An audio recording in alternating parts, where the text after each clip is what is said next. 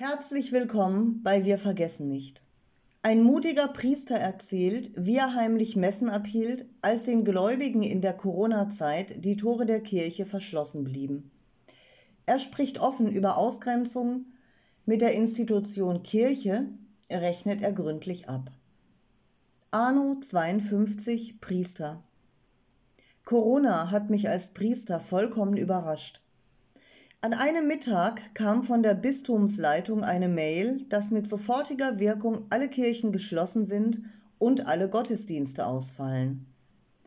Ich bin dann mal davon ausgegangen, dass die meisten Gläubigen dies überhaupt nicht mitbekommen haben. Nicht so sicher war ich mir bei den Küstern. Und falls die es mitbekommen hatten, fragte ich mich, wie strikt sie sich daran halten würden. Als Pfarrvikar habe ich keine Schlüssel zu den Nebenkirchen. Entsprechend habe ich in der Hauptkirche die heilige Eucharistie mitgenommen und bin ganz normal zur Abendmesse gefahren. Ich dachte mir, wenn die Kirche zu ist, halte ich vor der Kirche einen kleinen Wortgottesdienst und teile den Gläubigen die heilige Kommunion aus.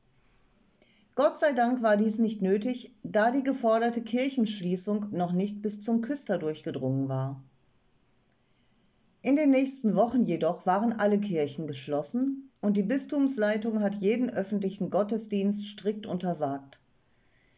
Als öffentlicher Gottesdienst wurde jedes Zusammentreffen betrachtet, das außerhalb der Kirche stattfand.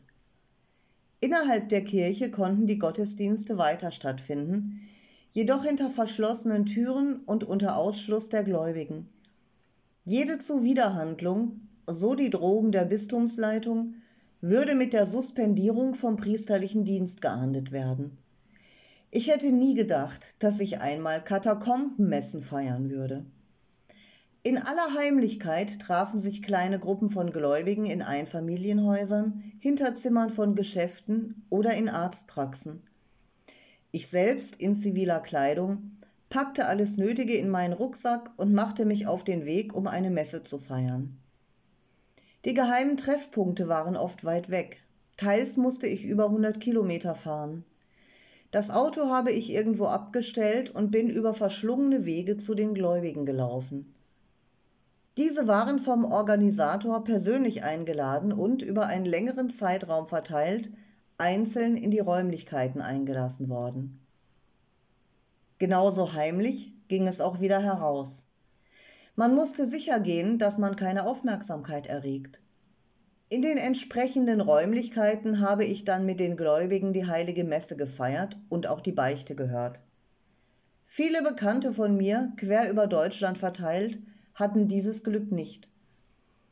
Diesen habe ich dann, was strengstens verboten ist, die Kommunion per Post zugesandt. Tragisch war ein Tag, an dem ich zu einem Sterbenden ins Krankenhaus gerufen wurde.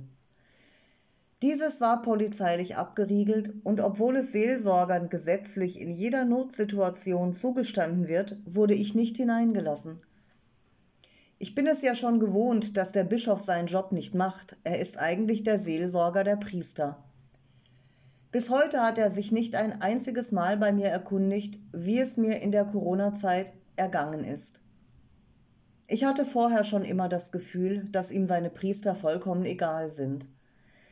Ein Eindruck, der sich in den letzten drei Jahren nur erhärtet hat. Ja, stimmt, Machtmissbrauch ist in der Kirche ein Problem. Spätestens seit Corona ist mir endgültig klar geworden, dass dieser faktisch nur von Bischöfen ausgeht. Was habe ich aus dieser Zeit gelernt?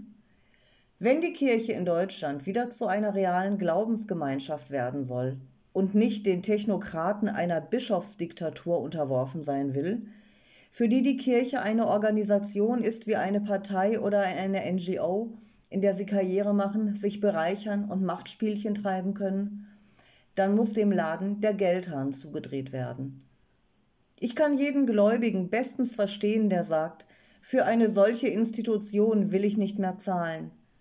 Und ich kann auch jeden Gläubigen nur ermutigen, dies in die Tat umzusetzen und aus der Kirche auszutreten. Mitglied der Kirche ist man nicht, weil man zahlt, sondern weil man getauft ist und seinen Glauben praktiziert.